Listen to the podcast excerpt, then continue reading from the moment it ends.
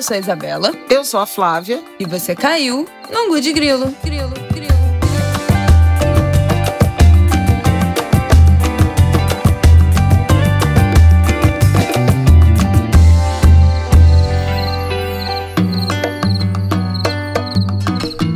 Oi, gente! Boa terça-feira pra vocês! Tudo bem? Tudo bem, Flavião?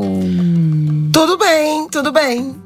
Estamos aqui gravando, desta vez no domingo à tarde, sem Martinico, então não teremos gritaria aqui nesse episódio, gravando em paz e sossego, porque o pai está on, o pai da criança está on, e vamos poder gravar em paz. E a avó tá morrendo de saudade. Bom, essa semana vamos começar falando do tema da redação do Enem, que a gente começou a gravar e divulgaram o tema que é invisibilidade e registro civil, os desafios do acesso à cidadania no Brasil, é isso? Nossa, garantia de acesso à cidadania no Brasil, mas foi assim, precisa. Tem uma memória maravilhosa. Esse tema, né, que é assim totalmente é, supostamente despolitizado, mas é politizável, parece enredo de certos carnavalescos, é, né? Os, os tema. escreveram de uma coisa, de um jeito, né? É. Gente, é. pelo amor de Deus. Vamos... Não tem um verbo.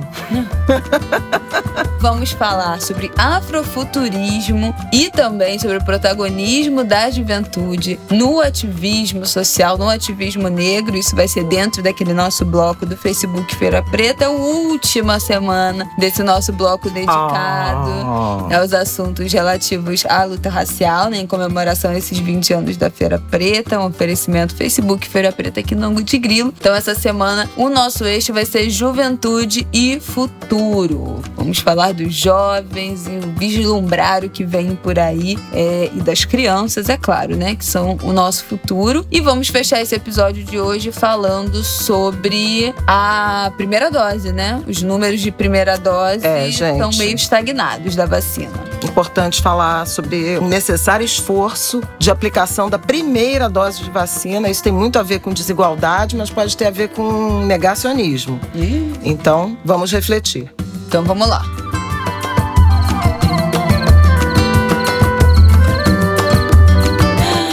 Bom, e este tema do Enem? Me lembrei imediatamente, já vou citar aqui, Fernando da Escócia, jornalista, trabalhou com Flávia Ol durante muitos Pô, anos. Querida amiga, a nossa história, minha história com a Fernanda da Escócia vai além do, do Globo, né? Porque a Fernanda era uma grande repórter de temas sociais na Folha. Mais ou menos o que eu era no Globo, só que na economia. Então, assim, a gente sempre teve interesses muito assemelhados em termos de cobertura e de sensibilidade. A Fernanda da Escócia é uma mulher nordestina, cearense, então ela sempre teve muito atenta às desigualdades regionais, a esse debate. Depois ela foi trabalhar no Globo como editora de política. É uma pessoa muito querida, uma jornalista muito competente, muito sensível, muito rigorosa na apuração, no levantamento de dados. E depois que saiu do Globo, ela foi fazer doutorado mestrado e doutorado, né? Foi é professora. Minha é, foi minha professora na faculdade, na escola de comunicação da UFRJ. No período que ela foi minha professora, ela ainda estava no doutorado. Era aquele período, né, de experiência ali da docência do doutorado, mas ela já concluiu o doutorado e a tese dela de doutorado virou um livro e é por isso que a gente está citando ela aqui é, para falar do Enem. Cara. O livro, a tese dela de doutorado, que virou livro, tem o título Invisíveis, uma etnografia sobre brasileiros sem documentos. Então, é, o livro foi lançado tem pouquíssimos Sim, meses. Sim, foi esse né? ano. Esse Ainda está no, naquele ciclo de lançamento e tal, né? Por conta da pandemia, teve muitos lançamentos virtuais. Ela participou de várias mesas de debate falando sobre isso nos últimos tempos. E aí, entrei aqui no Instagram dela e tem um post que tem alguns dados sobre isso. Ela fala que em 2020 teve uma queda de quase 5% nos registros de nascimento no Brasil. Foram 2 milhões e 700 mil nascimentos registrados que é o menor número nos últimos 25 anos. A taxa é, de natalidade no Brasil está caindo tem algum tempo, então não é uma surpresa, mas mesmo assim foi um número muito abaixo do esperado. E o IBGE reconhece que isso é um dos efeitos da pandemia, essa redução de registro, pelas restrições impostas pela Covid. Então, essa redução aconteceu em todas as regiões do Brasil, né? Muitos cartórios que funcionavam dentro das maternidades, que foi um avanço, né, implementado em 2007, que diz aqui, para combater esse subregistro dos nascimentos, esses cartórios das maternidades ficaram fechados durante muito tempo na pandemia, porque não era atividade essencial e ainda tinha um risco, né, sanitário, você trabalhar dentro do hospital sem ser uma atividade essencial. Ela fala que isso tudo também faz parte de um problema que é muito maior no Brasil, que é a exclusão documental brasileira, que é um sistema marcado por muitas exigências, como querer que a pessoa que não tem o registro faça sozinho uma busca em vários cartórios para provar que não foi registrado. Então não basta você chegar num cartório e falar: olha, não fui registrado, quero me registrar aqui. Você tem que fazer um caminho, percorrer um caminho para provar que você não está fazendo um registro por cima do outro. E aí, esses níveis altíssimos de exigências que dificultam né, que a pessoa consiga regularizar a sua situação de registro civil, criam a figura que ela chama de síndrome do balcão, que joga essa pessoa, o indocumentado, que ela chama, de um lugar para o outro por essa negação de direitos e acaba se tornando invisível dentro do próprio país. Então, por que a gente fala de invisibilidade? Uma pessoa que não tem registro, que não tem um documento, que não tem uma certidão não de existe, nascimento, né? não, não é, nasceu, não nasceu, não tem CPF, não tem RG, não tem a documentação e não pode ter acesso a nada, né? Não tem acesso a nenhum tipo de benefício do governo, a Bolsa Família. Você não pode ser matriculado numa escola, você não pode estudar se você não tiver registro, se você não tiver um documento oficial. Você não conta nas contas de populacionais para estudo de política pública. Você também não está sendo contado. Então, é gravíssimo, não é, Fabião? Sim. É isso? Esse, esse é o seu comentário? É isso. Não. É isso, gente. Acabou o episódio Não, de hoje. não é esse o meu comentário. E é super importante, assim, esse tema, e você estava trazendo as informações que ela aponta, né, do IBGE. Na semana passada, o IBGE divulgou as estatísticas do registro civil. Houve um excesso de mortes, eles mostraram isso no ano de 2020, no ano da pandemia. Houve um excesso de mortes, 196 mil mortes a mais do que no ano anterior, do que em 2019. Foi o maior número desde 1984, o que confirma a tragédia da pandemia, combinado a isso, um número muito menor de nascimentos. Aí que eu quero fazer o link com o que a gente está falando. Porque uma hipótese, e obviamente muito provável, é o de adiamento das decisões de gestação, tirando Isabela e Rafael. Muita gente, muitas mulheres, muitas famílias adiaram né, a decisão de ter filho. A gente viu matérias, inclusive, sobre isso, de tratamentos de fertilização, né, que foram foram adiados ou eventualmente até interrompidos, mas também subnotificação, justamente por conta desses pontos que a Isabela enumerou e a Fernanda chamou a atenção. Muitas crianças, sobretudo assim, em áreas remotas, a gente não tem ideia, né, do que pode ter acontecido do ponto de vista do, do registro de, de crianças nascidas vivas. Então, tem essa ressalva, que ainda pode haver correção. O Brasil, crescentemente, nos últimos anos, a partir inclusive dessa referência que a Fernanda trouxe, né, da legislação de 2007 tem reduzido o tempo de atraso de, de registro de nascimento, que chegava a anos, gente. Todo mundo, bom, provavelmente os angúrias também, tem algum caso, conhecem algum caso de gente que foi registrado muito depois de nascer. O meu pai biológico era um caso desse. Ele tinha, a gente brincava, né, a época, que ele tinha dois aniversários. 6 de setembro, que foi o dia efetivamente que, em que ele nasceu, e 28 de setembro ou 29 de setembro, que era o dia em que ele foi registrado. Levando isso em consideração, para quem tem consciência desse gap, tudo bem, mas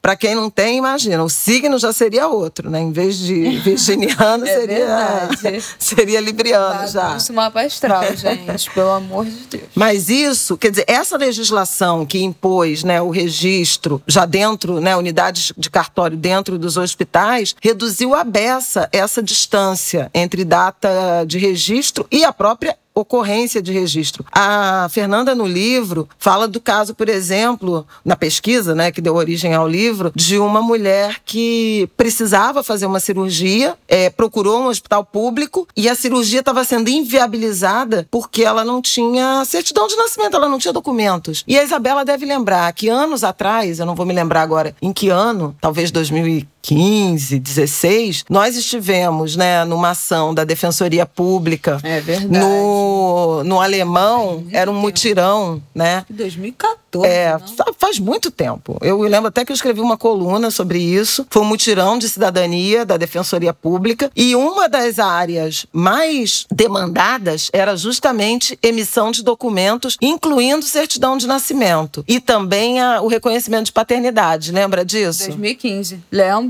Carteira de trabalho, né? Tinha muito também gente para tirar a segunda via. E a defensoria, tinha uma filha enorme é, de então. gente pra, pra, Mas não só, é, de paternidade também, mas, enfim, para todo tipo de. De documento. De, e recentemente, no dia da favela, eu até comentei isso na coluna na, na Rádio CBN, que é 4 de novembro, houve também um mutirão no Complexo da Penha e na região do Alemão, com o governo do estado, participação do Voz das Comunidades, sempre ele, claro. do nosso nosso sempre presente Renê Silva Amado, também com esses serviços. Inclusive, eu comentei na, na coluna da rádio. Bacana fazer uma iniciativa, um mutirão desse no dia da favela, mas esse chamamento e essa possibilidade de existência cidadã devia ser um, um compromisso permanente né, do Estado para com a sociedade brasileira, para com a cidadania brasileira. Isso tudo é para dizer que o tema dá para ser politizado, nem preciso dizer. Pessoas negras, pobres, periféricas, estão mais. São as pessoas que estão expostas né, a essa invisibilidade, a, esse, não, é, a essa, a essa falta de mais, acesso. Né? São as pessoas. São as pessoas, ponto, são as pessoas. Assim, maternidade particular, né?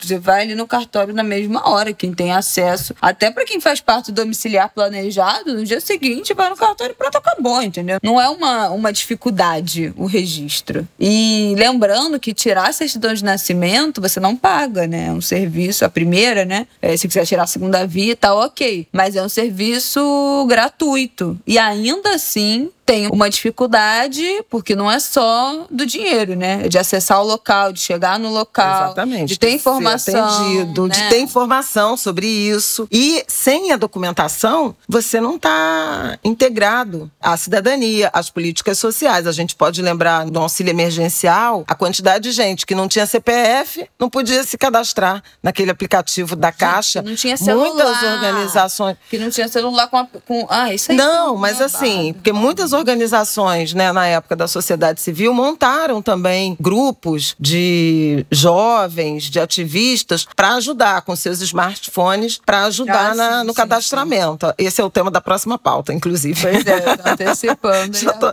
já, tô, já tô auto-furando o ângulo de grilo. E, e aí esbarrava em problemas de não ter CPF ou de ter mais de um. Antigamente, nossa, tô me sentindo aqui agora uma velha coroca. Porque também não tinha esse esse controle. E muita gente tinha mais de um CPF. Tem uns anos atrás, umas duas décadas, que houve uma faxina da Receita Federal, porque você chegava num lugar, era muito fácil você emitir, sair um cartãozinho, um papelzinho, né, com o número do CPF. E aí você ia abrir uma conta num banco. Ah, qual é seu CPF? Ah, não sei. Ah, então tira outro. E aí você tirava outro e tinha vários CPFs no nome da mesma pessoa. Mas você sabe que. Mas que não era fraude. Carteira de motorista ainda é estadual, né? O registro. Eu posso ter uma carteira de motorista aqui e outra em São Paulo. Olha. Porque é Detran Mas CPF RJ, não é, né? Detran São Paulo. Cada estado tem o seu Detran. E muita gente foragida faz isso. Vai para outro estado e tira a carteira de motorista, né? Com outro nome, com outro documento. E tem um documento oficial com outra cara, com outra numeração. Porque não é registro unificado do, de motorista. E é um documento oficial, né? Você pode usar para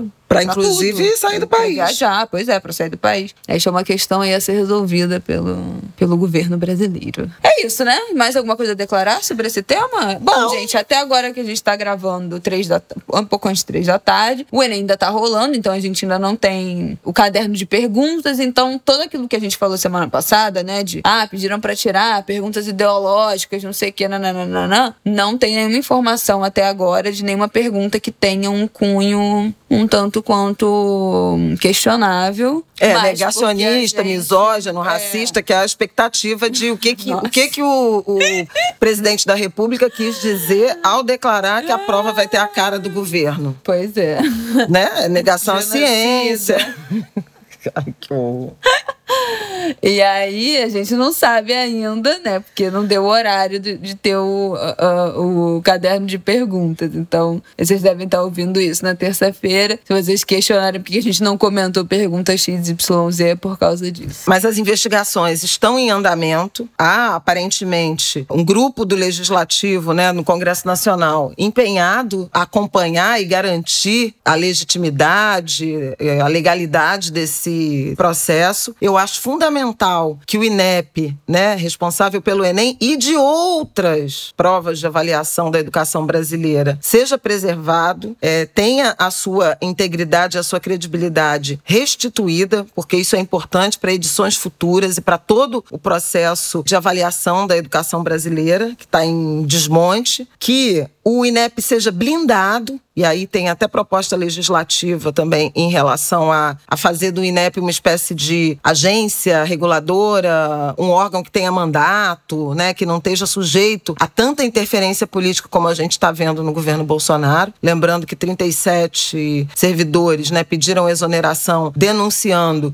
intervenção político-ideológica, tentativa de influenciar a prova, assédio moral, falta de transparência, violação dos sistemas. É uma série de denúncias gravíssimas que foram é, apresentadas por ex-servidores ou servidores exonerados de cargos de coordenação num documento formal na semana que passou. E é absolutamente fundamental resgatar a credibilidade, a integridade do INEP, liberá-lo de dessas interferências políticas que são assim rasteiras, em alguma medida inéditas no Brasil. Mas é isso. O tema, a gente queria comentar o tema da redação porque tem reflexões importantes, embora ele tenha sido mal formulado, me parece, né, um tema assim que não tem nem verbo. Há muitas possibilidades de abordagem, de argumentação e de conclusão, que são os princípios, né, que regem a elaboração das redações do Enem. Pois é, tá sendo questionado. Desde o ano passado que o tema foi cinema, já rolou um questionamento dessa escolha dos temas, se é politizado, mas não é a questão mais importante do mundo, mas é possível politizar. E, Gente, não dá pra todo ano. A gente já teve nos últimos anos, teve intolerância religiosa, né? Nos últimos anos ainda, ainda pré é, 2018. Mas teve intolerância religiosa, teve feminismo. Eu acho que teve, chegou a ter questão racial, né? Teve. Então, assim, também a gente não pode ficar repetindo esses temas que são os mais importantes. Mas eu acho que é possível politizar e o cerne da redação do Enem é você criar um problema e solucionar esse problema. Então, falar que o problema não existe, ah, não, não, não tem, não há problema de registro civil, isso não é padrão da redação, inclusive configura fuga ao tema. Então, a ideia é que você problematize aquele tema, você fale que realmente aquele é um problema e na conclusão solucione, né? Esse é o modelo da redação. Eu fiz Enem tem o quê? Quase 10 anos que eu sou assim. Gente, vai fazer, vai fazer 10 anos que eu fiz Enem. Eu fiz Enem em 2013. 2012 de teste, 2013 pra valer mesmo. E na minha época já era assim. Eu creio que o negócio continua igual, né? Que não mudou, virou uma coisa completamente diferente. Mas enfim, vamos ver como é que se desdobra essa história. Semana que vem tem mais Enem, né?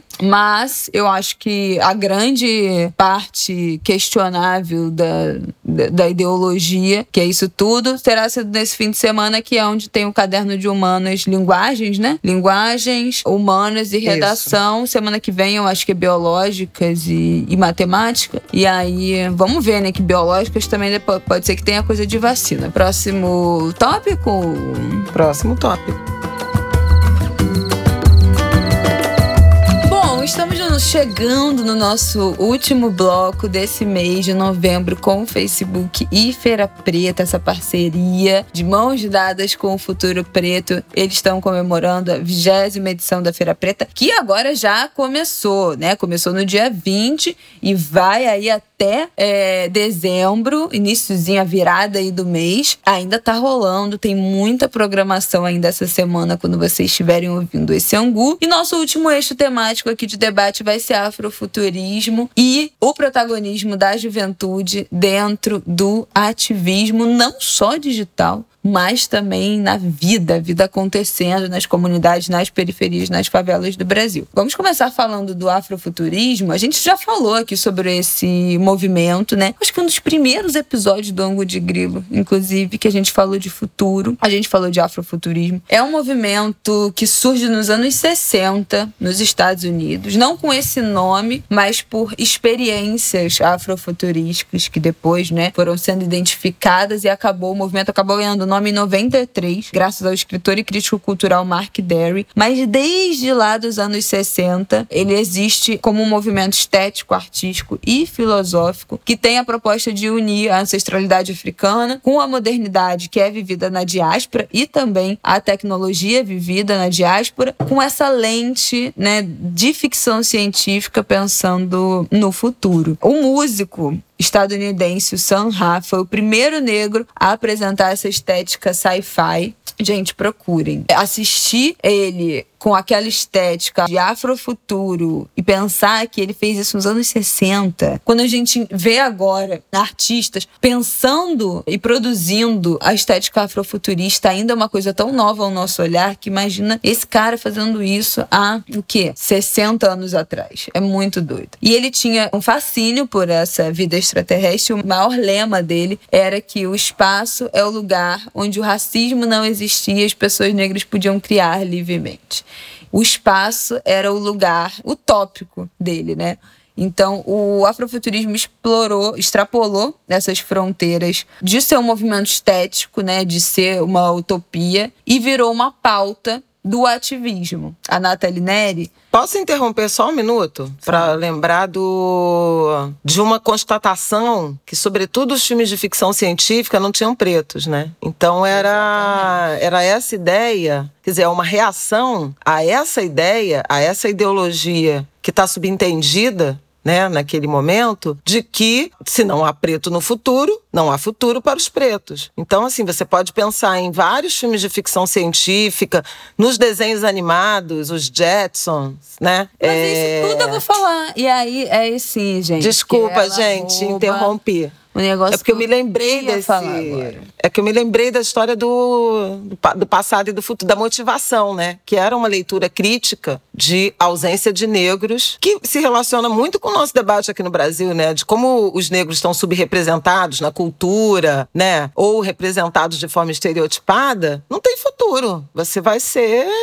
Ou você está fora, né? Dos espaços de poder, de elite, dos shoppings, dos é, teatros, dos restaurantes caros, etc e está condenado a ser o quê? Criminoso, trabalhador de, de baixa qualificação e baixa remuneração, alguém permanentemente exposto à escassez de, de serviços públicos. Desculpa, tá, se te Hum, não, atropelei. Furou, mas é isso aí, normal. Mas o que eu ia falar é que a Nathalie Neri, que é youtuber, cientista social, vocês devem conhecer, criadora de conteúdo, ela apresentou um TED sobre afrofuturismo e que ela define o afrofuturismo como a radical ideia de que pessoas negras existem no futuro. E ela faz toda essa fala, né, de que a ficção científica nunca retratou pessoas negras. O filme os Jetsons, o De Volta para o Futuro tem um elenco inteiramente branco, o que provoca, né, esses questionamentos. Onde é que foram parar essas pessoas negras? Elas morreram, elas foram exterminadas, o futuro não é para elas. E aí, a partir disso, que o afrofuturismo toma esses contornos de estratégia de sobrevivência. Esse movimento que projeta, pensa e tenta alcançar essa possibilidade de pessoas negras estarem vivas no futuro. Uma das referências totalmente pop do afrofuturismo nos últimos anos foi o filme Pantera Negra, que ganhou inclusive o Oscar né, de, de figurino, a Ruth Carter. Primeira pessoa negra a ganhar o Oscar de melhor figurino.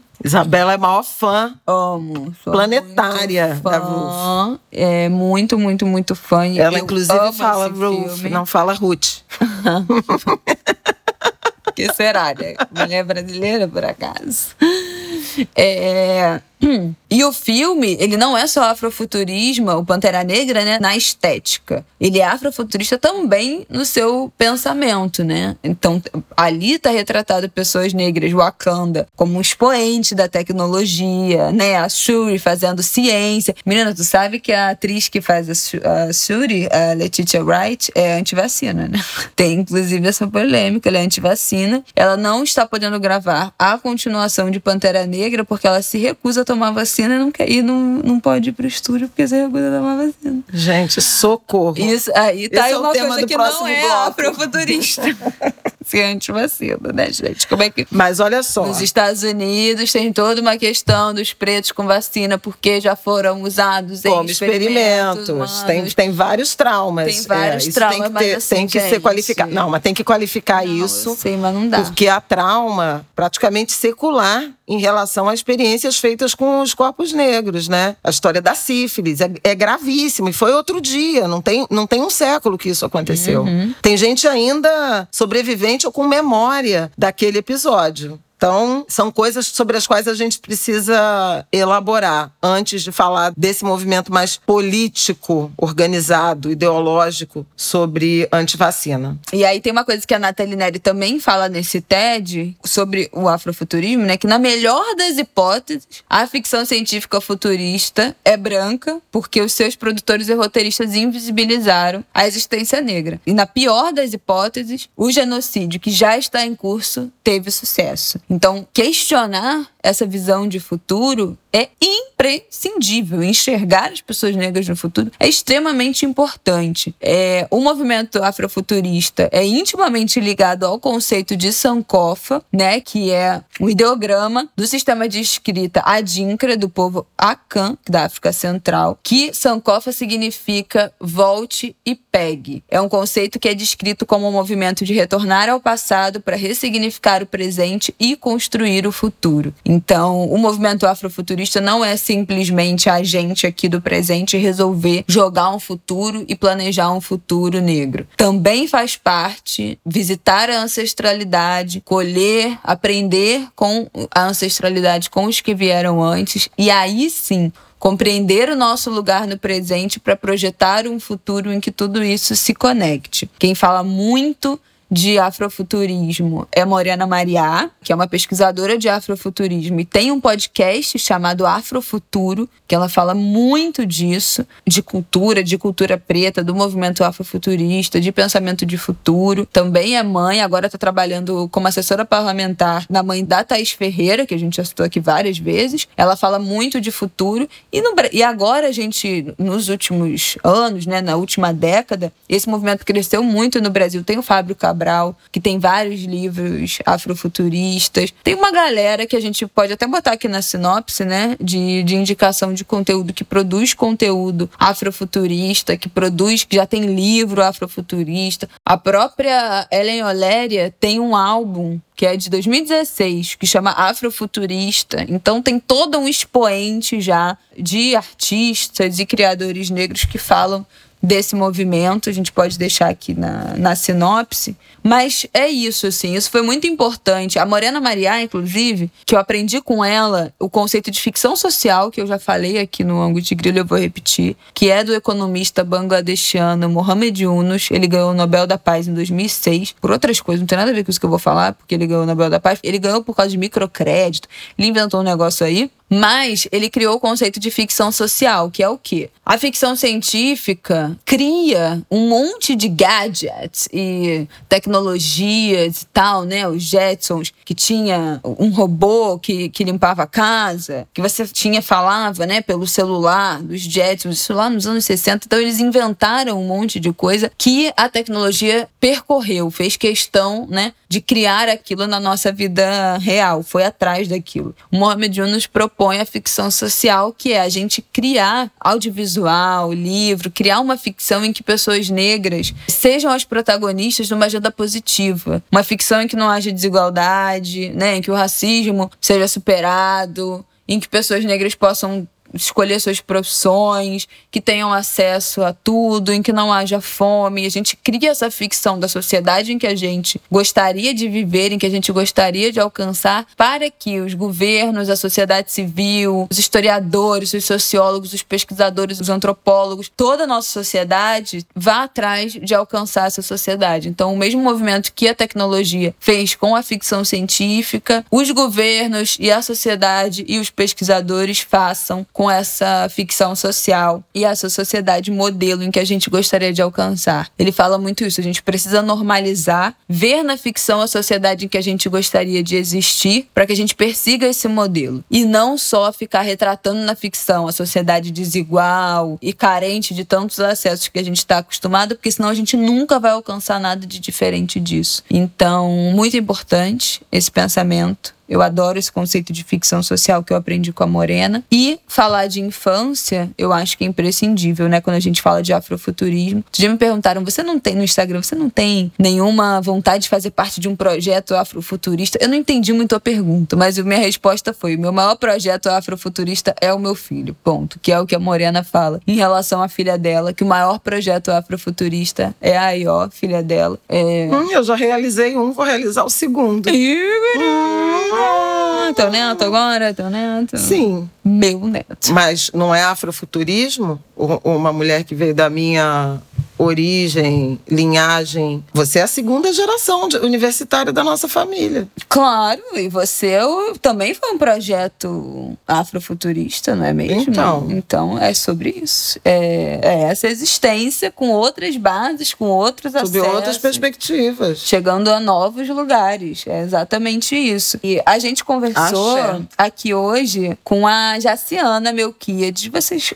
com certeza conhecem Jaciana. Jaciana criou a loja Era Uma Vez o Mundo, a marca, a Não, empresa. não é só loja. Calma, né? vou falar. Ah, E as Dandaras, que vocês Ela sabem. é, uma, ela é uma industrial, né? Ela é uma fabricante de brinquedos. As Dandaras, bonecas negras de pano, que compõem o cenário de Saravá Studios, que É, o apareceu durante toda a pandemia, que agora... E eu tenho que declarar que já era assim, isso não foi uma montagem. Nada do que aparece naquela estante. É claro. É, Tem gente que acha que feita. montou É, que eu botei como. Não, não é nem livros, mas assim, o saravá e as bonecas teriam sido coisas, né, para politizar o, o, o cenário. Não pelo é. de a Deus. minha casa é assim. É. As bonecas já Não, estavam você ali. conhece Jaciana desde o Exatamente. Sei 2000 e acho que foi 2014. do início, do início, do início. Porque eu conheci a Jaciana quando, aliás, falando em afrofuturismo, quando estreou o. Eu acho que foi o Star Wars, que Foi. tinha um protagonista negro. Exatamente. Todo mundo conhece também Jaciana por conta disso lá atrás, O talvez nem depoimento que ela deu, exatamente. Porque ela comprou o boneco desse personagem pro Matias, que é o filho dela, que agora tem acho que 13 anos. É uma coisa absurda, assim. Já, já virou Não, quase um é adulto. um adulto. Ele era um menininho e ela escreveu sobre isso, sobre representatividade. E na época teve um, um longo debate porque o boneco era vendido mais barato, Do que inclusive que outros. É isso, ela postou a foto do. Acho que foi um dos primeiros personagens. Acho que o primeiro acho personagem foi, negro do Star Wars, feito pelo ator John Bo- Boyega. O Matias foi na loja, né? Viu o boneco, ela tirou uma foto, ele ficou super feliz de ver um boneco parecido com ele. A postagem dela viralizou e o próprio ator postou na época. Ele repostou a foto do, do Matias no Instagram dele e escreveu: É um momento para ser grato disso que você segura na sua mão, que era o boneco, falando pro Matias, né? Que era o, o boneco dele. Para o potencial que tá na sua mente, você já é um rei é, young man, menino, né? Jovem, menininho jovem. É, e o próprio ator compartilhou esse momento de identificação do Matias, que era uma criança e agora já é um adolescente, com o boneco de Star Wars. Se vocês se lembrarem disso, vocês vão ver que vocês já conhecem Jaciana. Já conhecem Jaciana e afrofuturismo, né? É, pois é. em alguma medida, porque esses enredos se encontram. Eu conheci a Jaciana ali, escrevi uma coluna sobre, sobre esses significados, até na época também por conta de um cartório que, gente, tá tudo interligado, né? Porque eu escrevi a coluna porque era um cartório que se recusou a registrar um nome, um nome africano de uma bebê da. Putz, agora eu esqueci o nome dela. Lembro. Não sei se era Maqueda. Eu acho que era. Aí o pai que é um músico, também fez uma postagem. E aí eu escrevi uma coluna falando disso. E, inclusive, foi a primeira coluna que eu entrevistei a Sueli Carneiro, porque ela contou da história de Luanda, o ex-marido, né? O pai da filha dela. É um francês ou descendente de franceses, branco, e foi registrar. E o cara do cartório falou, mas tem tanto nome melhor, Luanda, porque era capital de Angola, né, um nome africano. Foi logo depois da independência de Angola e tal. E o cara quis demover o então marido da Sueli de registrá-la. Eu vou tentar resgatar essa coluna para a gente indexar, porque é tudo muito relacionado, inclusive com o registro civil que a gente está comentando agora, né, dos invisíveis. Depois ele conseguiu registrar, depois que a história viralizou, que o cartório não tem esse direito de interferir, a menos que seja assim um nome ridículo, é, né? Vexatório. É, vexatório. No que não é o caso, né? Que não é o caso, é... mas no racismo, né? É. Há essa compreensão. A Jaciana cria a Era Uma Vez um Mundo para produzir. Ela era professora, né? Ela é formada em História, ela é professora para construir esse referencial, né? De bonecos, de brinquedo, de fantasia, de existência. E eu lembro que um dos meus primeiros presentes, quer dizer, o meu presente de um aninho para Isabela foi uma boneca negra de pano que não existia no Rio de Janeiro e que a madrinha dela na época morava em São Paulo e foi comprar em Osasco a boneca que eu vi na revista Raça. Olha que história, gente. Isso tem quase 25 anos, 25 né? anos. Então foi uma boneca. Até a gente tem aqui a, a foto. Você também pode postar, sua com a boneca. E depois, em 2003, Isabela já tinha 7, 8 anos, né? Não, foi 2003 é, aquele boneco. 2003, que eu comprei Meu o Deus. Martin, o boneco, o bebê negro, que agora meu neto tem, tem esse nome, precursora da ideia. O Martin, que eu comprei no Fórum Social Mundial em Porto Alegre. Que, aliás, Porto Alegre, onde nasceu a ideia do Dia da Consciência Negra, 50 anos atrás, que fez 50 anos. Gente, olha quanto encadeamento. Olha, não, olha que maravilha. Até que a gente fez Como assim, uma não. pau. Olha, edição exusíaca de Angu de Grilo. Exu matou um pássaro ontem com a pedra que atirou hoje. Vamos lá, então. Laroie. Vamos ouvir, então, o que, que a gente perguntou? A gente tá falando meia hora da Jaciana. A gente perguntou pra Jaciana a importância da criança ter os referenciais negros e bonecos negros, o quanto isso é importante também para uma percepção, uma compreensão e um, uma representatividade, né, gente? Essa É. palavra que, né, da moda, mas que é a palavra que encaixa, para essa compreensão de futuro também para as crianças negras.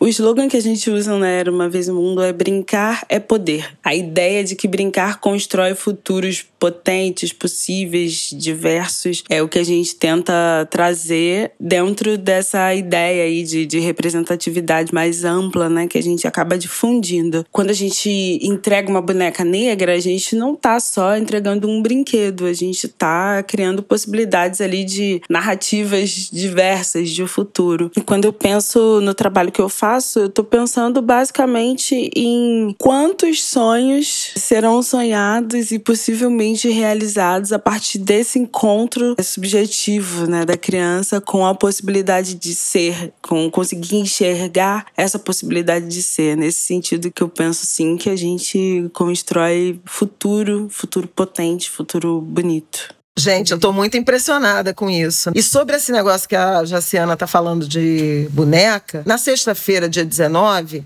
teve uma edição especial, praticamente uma edição especial do Jornal das 10, em que a Lili Midley que é a âncora, e eu recebemos o Renato Nogueira, professor da Federal Rural do Rio de Janeiro, filósofo que escreveu Porque Amamos. E ele foi falar dessa coisa do amor na, na política, enfim. A gente pode até qualquer dia entrevistar o Renato também aqui no, no Angu, mas eu quero falar especificamente de um comentário que ele fez sobre bonecos, bonecos negros. Muitas vezes a gente pensa numa boneca, num boneco negro, como sendo e é uma experiência de representatividade, existência, afeto, reconhecimento para crianças negras, mas é importante, e ele fala isso, a gente presentear crianças brancas com bonecos Claro. negros. Porque a experiência de brincar com um boneco, ela ou uma boneca, ela se relaciona com fazer aflorar o sentido de cuidado do outro, reconhecimento da humanidade e cuidado com o outro. Então é importante, numa agenda de superação do racismo, que crianças brancas, meninas e meninos brinquem com bonecas e bonecos negros. Exatamente. O Martin E, só e tem... meninos também ganharem bonecas de presente. Gente, é óbvio, isso aí não tem nem o que dizer. Eu vi isso. Ah, não, porque o menino com boneco, não sei o que, brincando de boneca. O máximo que vai acontecer é o que? Ele virar pai e, e- e saber segurar um bebê. Tipo, gente, não... olha, eu não vou entrar nessa É, discussão, é. isso faz o menor sentido. Mas eu só ia comentar que um amigo nosso da família falou: eu vou dar um boneco branco pro Martin, que o Martin só tem boneco preto. O Martin não tem referencial de bonecos brancos É até hoje. Vem aí, talvez, quem sabe. Mas eu falei assim, eu, hein? Tive um monte, o povo tem só boneco branco a vida inteira e agora meu filho só tem boneco preto e vai ter que ganhar um boneco branco? Não, não, não, não, não. Aqui é ditadura do oprimido. Bom, vamos passar para o nosso próximo tema, que esse Vamos. episódio já está gigantesco. Mas seus uma bonecos vez. favoritos na infância eram o Martin, né? E a Miracle Baby. Miracle Baby, gente, lembra? Quem tem aí os, quem tem filho, né, da minha idade ou tem os seus 25 anos que a Miracle Baby era. Nossa, que é a Baby Alive Que ela hoje. falava Miracon Baby. Miracon, é, mas era Miracon Baby. Que você dava uma mamadeirinha e fazia xixi na, na fraldinha, nossa. E ela apertava um negócio, ela falava. Essa é a geração da. Isabela. A minha geração era Papinha, que também era uma boneca que tinha um buraco que você botava, dava mamadeira com água, e- ou vinha um negocinho, coisa que misturava, que virava tipo um mingauzinho, e que ela fazia xixi, cocô e E usava era fralda. sempre mamadeira, né? Os bonecos tudo com mamadeira e chupeta. Olha a cultura do desmame aí. Olha aí. Gente, esse programa tá hilário, tá cheio de Olha conexões. a cultura do desmame aí. O Martin vai ganhar um boneco que tem mamadeira e chupeta, ele vai falar, mas o que que é isso? Caraca, que gente chata esse angu de grilo, cara. Não tô nem aí, vocês comem a gente, Caraca! vocês gostam. Aqui é A gente tá problematizando rigorosamente tudo. Aqui é desse jeito.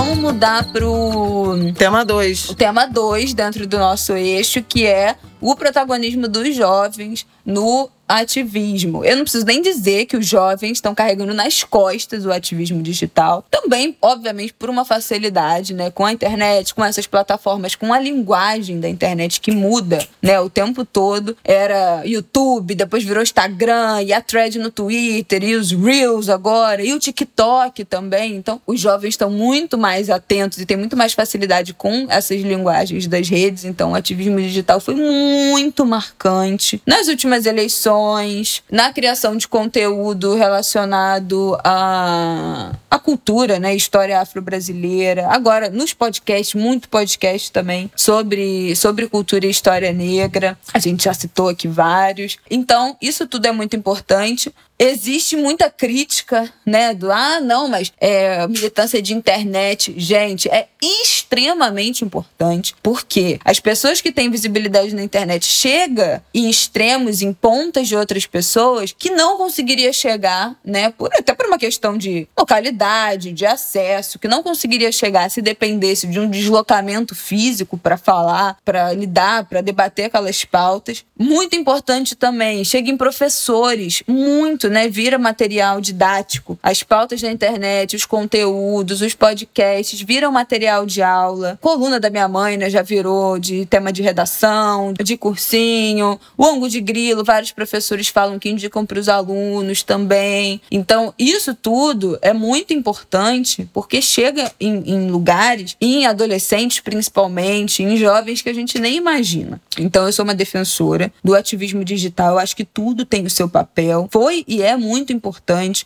para a gente levar esses debates, para a gente popularizar alguns temas e é tudo interligado, né? O ativismo do dia a dia precisa do, da do dia, né, da vivência offline precisa do digital e o digital precisa do offline. Então acho que tudo isso um contribui com o outro, uma mão lava a outra e acho que eles juntos trabalham muito bem. Um precisa do outro e não trabalhar pela anulação de um ou de outro. Pelo amor de Deus, vamos esquecer isso. Eu quero dizer que coluna minha já foi também questão do vestibular da UF, tá? Ih, é... não sabia disso não. Pois é, pois saiba. Tô Ih. até aqui com ela. Saiba posso provar. Uma coluna da qual eu me orgulho muito, da Negócio e Companhia. Porque tem questões de direitos autorais que não, não posso botar. É um orçamento impagável. Você que estiver ouvindo quiser fazer letra... esse investimento. Entendeu? Tem várias restrições relacionadas a direitos autorais. Por isso não dá. Mas eu fiz uma, uma coluna falando de Bye Bye Brasil, a canção, que era tema do filme de Cacá Diegues, a canção de Chico Buarque, que fala de transformações no Brasil. 30 anos depois, as transformações da sociedade brasileira. E isso foi uma questão do vestibular da UF. Tá bom, mas comenta o ativismo.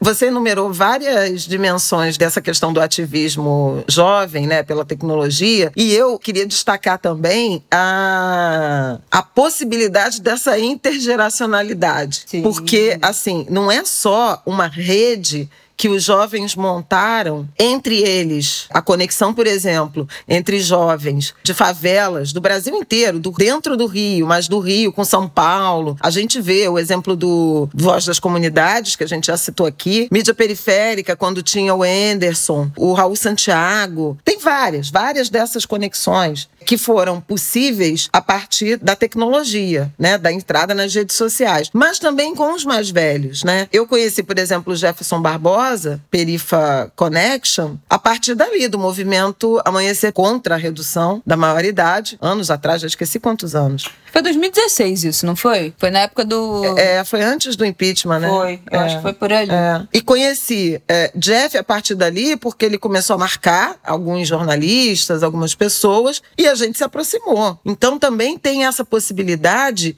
de conectar gerações, né? Mais jovens com mais velhos. Isso é muito interessante. Isso deu um, uma encorpada no ativismo, inclusive com essa troca de experiências dos mais velhos para os mais novos e um pouco dá também uma situada numa juventude que, por conta do domínio das ferramentas tecnológicas, achava que tinha descoberto a pólvora, que nada existiu antes deles, que assim, que nosso espaço não vem de longe. Hoje eu acho que tem também a tecnologia e essa possibilidade de convivência entre gerações permitiu com que a galera, tipo, entendesse que, ó, querido, você é porque nós fomos, né? E antes de nós. Exatamente. Então também tem essa possibilidade, né? Que junta tecnologia, atuação em rede e conexão de várias gerações de vários territórios. Nessa temporada de pandemia, quer dizer, isso já estava forte antes, mas essa temporada de pandemia consolidou esse protagonismo, esse mediativismo dos jovens da juventude brasileira, da juventude global, porque o movimento Black Lives Matter é basicamente isso. Sim, sim, sim. E é inclusive movimento que surge a partir de uma indignação partilhada por três jovens americanas, eu acho que na origem eram três, três mulheres negras, né, três jovens negras que se indignaram indignaram com a violência policial, com a violência racial nos Estados Unidos e resolveram criar essa hashtag. Acho que foi no, a partir do caso Michael Brown. Eu já escrevi também sobre isso, sobre a origem do Black Lives Matter. E também no Brasil. A gente já falou aqui no Angu de Grilo, vou repetir rapidamente, a provocação ao Supremo Tribunal Federal por conta do aumento da, da, da violência das operações policiais no Rio durante a pandemia, a partir do assassinato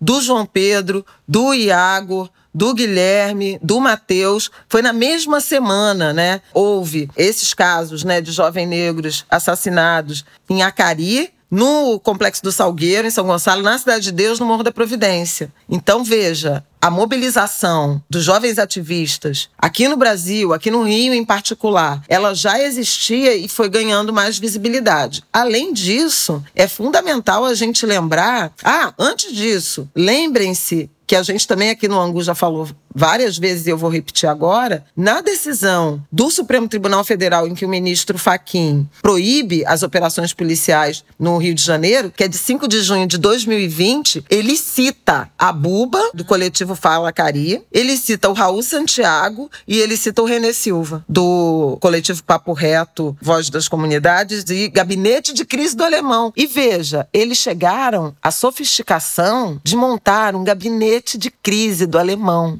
juntando várias ONGs, mídia ativistas, para, uma vez diagnosticadas as vulnerabilidades sociais que iam aumentar com a pandemia lá, montar essa força-tarefa de arrecadação de recursos para compra, distribuição, doação de cestas básicas, kits de higiene e água. Então, assim, gente, é muito potente isso sabe? E isso aconteceu em várias comunidades, Brasil afora. São Paulo, né? Heliópolis também teve articulação de, de juventude. Porto Alegre tem mídia ativista. Maré tem ativistas, influenciadores nessa direção. Outro exemplo, o Rafael Vicente, que é um influencer de humor da Maré, que fez um trabalho incrível sobre a vacinação contra a Covid, que viralizou. Já vi mais de uma pessoa do meio do audiovisual falar que no momento no Brasil, o maior roteirista artista do Brasil Rafael Vicente. Pois é. Então, assim, é muito potente isso. A criatividade, o ativismo, a consciência e como essa juventude está usando esses instrumentos de forma criativa,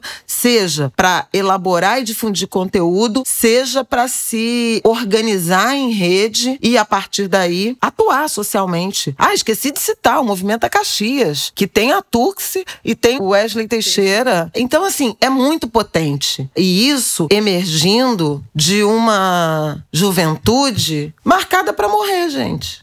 Sim. Essa é a verdade. É aí que você monta o gancho com o afrofuturismo. Isso é afrofuturismo em. É presente futurismo, né?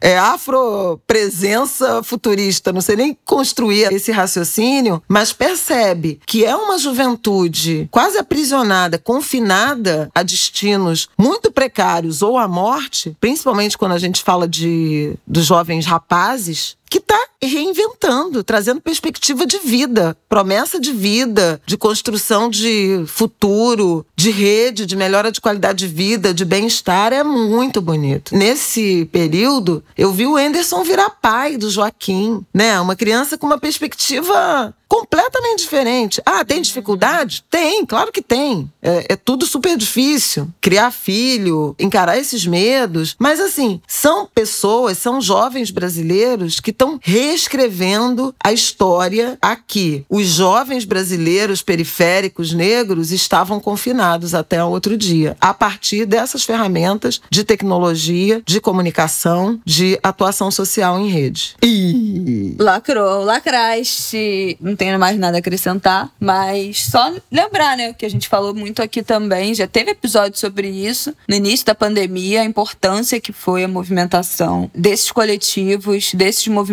comunitários para arrecadação de dinheiro, para compra de cesta básica, itens de higiene, distribuição de máscara. A gente já falou aqui, na época a gente citou vários movimentos que estavam recolhendo doações e como isso foi essencial, porque o poder público muito pouco e tardiamente se mobilizou para isso. Né? Teve uma, uma mobilização, uma pressão gigantesca desde o início pelo pagamento de um auxílio para as pessoas poderem ficar em casa. O auxílio demorou a sair, distribuição de máscara pelos governos, nem municipal, nem estadual, nem federal, né? Nunca aconteceu. Então foi realmente nós por nós, e eu acho que é isso que esses jovens incorporam tão bem, ensinam pra gente, né? Muito nessa atuação que eles fazem em loco, doando todo o tempo tempo e tudo que eles têm e que eles podem para o movimento. Outra pessoa que eu lembrei para citar aqui, J. Marques. Nossa, da verdade. Cidade de Deus. Ele é conselheiro tutelar. Conselheiro tutelar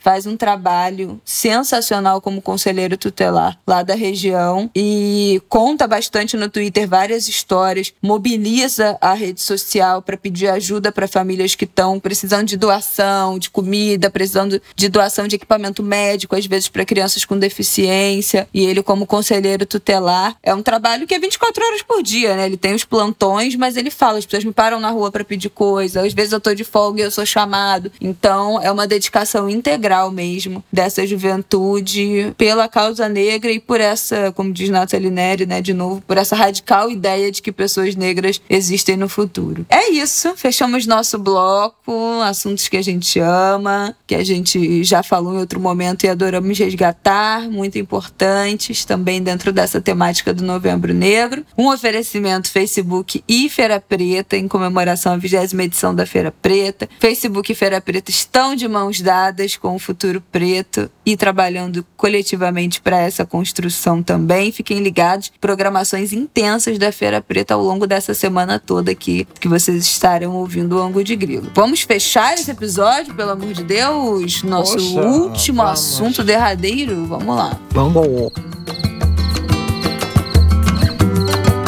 Agora você tem 15 segundos para terminar esse episódio, Nossa. que já está longuíssimo. Falando nisso, a gente não tem falado de CPI, né? O não, assunto. Isso, né? É, pois é, mas enfim, e aí? desdobramento. E aí, mano? E aí? E aí, mano? E aí? Mas aí, semana que vem, a gente trata disso. É, não, eu queria chamar, chamar a atenção para um alerta que a Fiocruz já fez nos últimos 10 dias, antes do, do feriado, né, de 15 de novembro, no boletim semanal que eles emitem chamado Observatório Covid-19, precisamos falar sobre primeira dose. A Fiocruz lançou um alerta que está se confirmando e é muito preocupante, chamando a atenção das autoridades para o fato de que estava desacelerando a proporção de brasileiros que tomaram a primeira dose da vacina. A gente tem se, se fixado muito na segunda dose e na dose de reforço para os idosos, profissionais de saúde. De fato, já se aproxima de praticamente é, é, alcançou alcançou 60% da população brasileira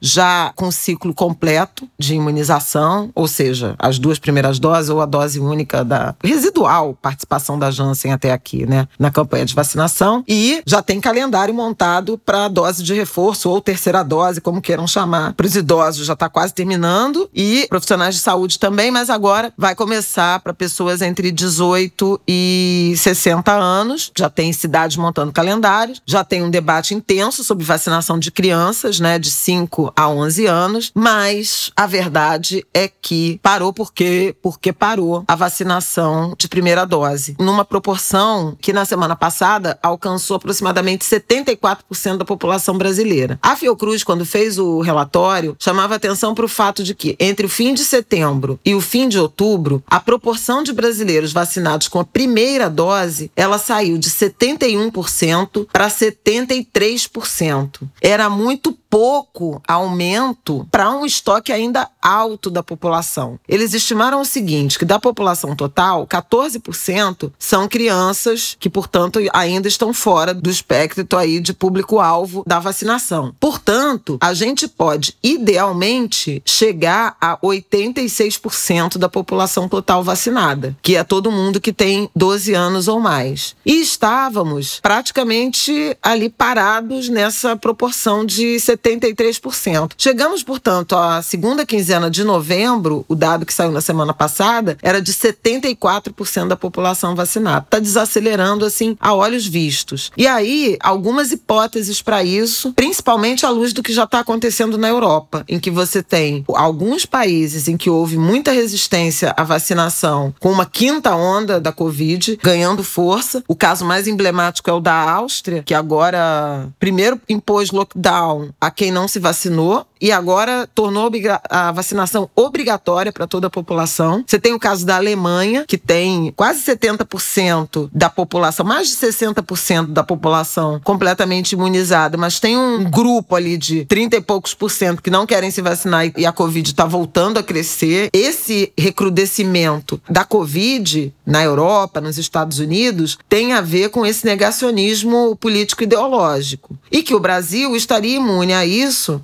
porque o Datafolha indicavam que 94% da população brasileira estava disposta a se vacinar. Acontece que está desacelerando. E a gente sabe que núcleos do governo, a começar pelo presidente da República, continuam seu discurso anti-vacina, anti-passaporte vacinal, atuando em relação a isso. Qual é a preocupação? Será que o Brasil, ao se aproximar desse 75% de população vacinada, atingiu o seu pico de habitantes abertos, dispostos a vacinar? Vacina. E há algum tipo de resistência ideológica assemelhada ao que está acontecendo na Europa e nos Estados Unidos, é a hipótese 1. Hipótese 2, as nossas desigualdades e, sobretudo, a deficiência da política pública de busca ativa de população que precisa da primeira dose, mas que não está sendo alcançada. Isso pode ser verdade em estados do norte, em áreas remotas, de fora das regiões metropolitanas. A gente vê uma cobertura vacinal muito alta nas capitais, aqui no Rio, em São Paulo, vão festejando 99% dos adultos, 90%,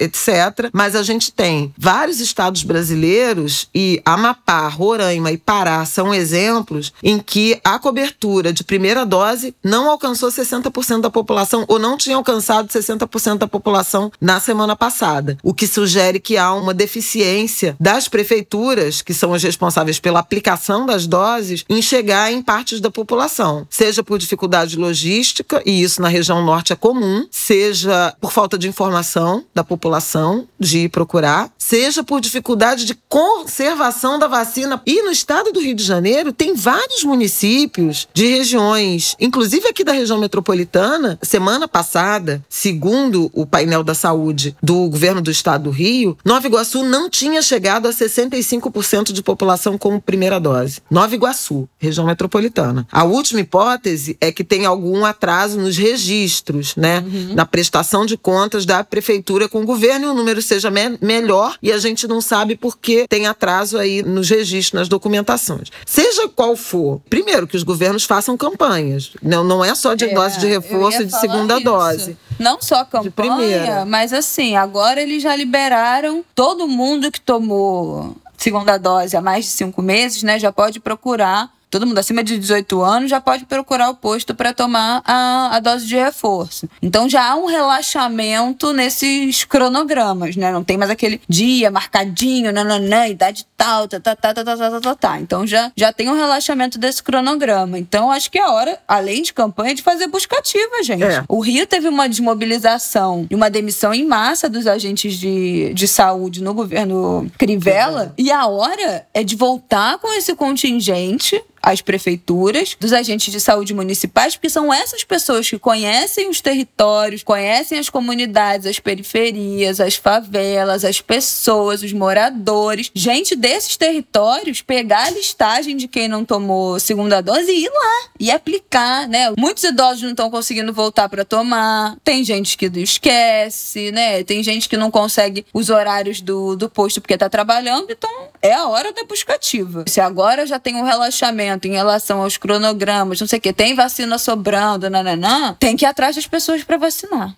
Não vai ter jeito. Pois é. Ontem, dia 20 de novembro, na verdade o Rio também, mas o Ministério da Saúde, fez uma convocação, dia D da vacinação, da convocação da segunda dose. Não se falou da primeira, entendeu? Chamando todo mundo para tomar a segunda dose. Mas é preciso fazer um dia D também da primeira dose. E essa busca ativa que a Isabela mencionou. Para a gente ter a noção de se alguma dificuldade estrutural para as prefeituras chegarem em áreas remotas, de informar a população, se tem alguma, que aí é o mais grave, né? O negacionismo negacionismo político e essa adesão a esse projeto político de um presidente que diz que não vai se vacinar e que influencia, obviamente, pessoas. Então, assim, é grave, porque é evidente que essa redução do número de casos, do número de internação, do número de óbitos, que está permitindo a flexibilização das atividades, a volta à normalidade, está relacionado com o efeito da vacina. Não tem outra explicação que não seja a vacinação. Né? Na semana passada recebeu alta o último paciente de Covid do Hospital Ronaldo Gazola. Hoje, nesse domingo, o Eduardo Paz postou que no momento tem zero pacientes com Covid internados na rede municipal. Na rede municipal. municipal. O prefeito de Niterói, Axel Grael, eu tive com ele ontem, aliás, eu recebi a medalha Marielle Franco, da Câmara Municipal de Niterói, iniciativa da vereadora Verônica Lima, a primeira mulher negra a ser vereadora em Niterói. Foi uma emoção enorme e o prefeito também participou da cerimônia, foi lindo. E ele comentava: ontem fazia oito dias que não morria ninguém de Covid em Niterói. É super importante a gente garantir essa vacinação, apoiar o passaporte vacinal e a gente está chegando no período de festas. Já É, a gente está voltando às aglomerações, é, é- é evidente isso. Ensaio de escola de samba, shows, peça de teatro, viagens, temporada turística. Então, se a gente não tiver esse cuidado, pode gerar uma nova variante ou uma nova onda de contaminação a partir da visita de estrangeiros. A gente sabe como a Covid chegou. A gente já sabe tudo, gente. Gente, a gente é. sabe como a doença chegou, como a doença se reproduz, como ela pode ser evitada. Então, assim, bora vacinar. E se você sabe de alguém que, por favor, não se vacinou por dificuldade, uma coisa que a gente sempre falou aqui, às vezes é uma pessoa idosa que não tem como se deslocar até o posto, né, que precisa de uma carona, que precisa os horários dos postos de vacinação. É sempre uma crítica que a gente faz. Então, assim, bora vacinar. Repetindo a frase da Fiocruz, precisamos falar sobre a primeira dose. É isso, gente. Episódio enorme, beijar. Acaba rápido. Até semana que vem. Muito obrigada por quem ouviu até aqui. Semana que vem estamos de volta. Adorei esse episódio. Também Gravamos adorei esse com- episódio. Essa semana tem pílula ainda. Temos pílula Fiquem essa de semana. olho no Instagram. sobre jovem negro vivo, sobre protagonismo também da juventude indígena e quilombola nesses últimos anos e também sobre infância. A gente vai falar sobre a Lei da Palmada e sobre o projeto de universalização das creches. Então, pílulas muito importantes lá no nosso Instagram. Lembrando, se você estiver ouvindo isso, entra lá no Instagram, curte nossas pílulas, comenta, compartilha. São tópicos muito, muito, muito importantes e vão ficar lá como um arquivo aí desses últimos 20 anos da luta racial. É isso, até semana que vem. Até semana que vem. Boa semana, bom fim de mês da consciência negra. Um beijo. Beijo.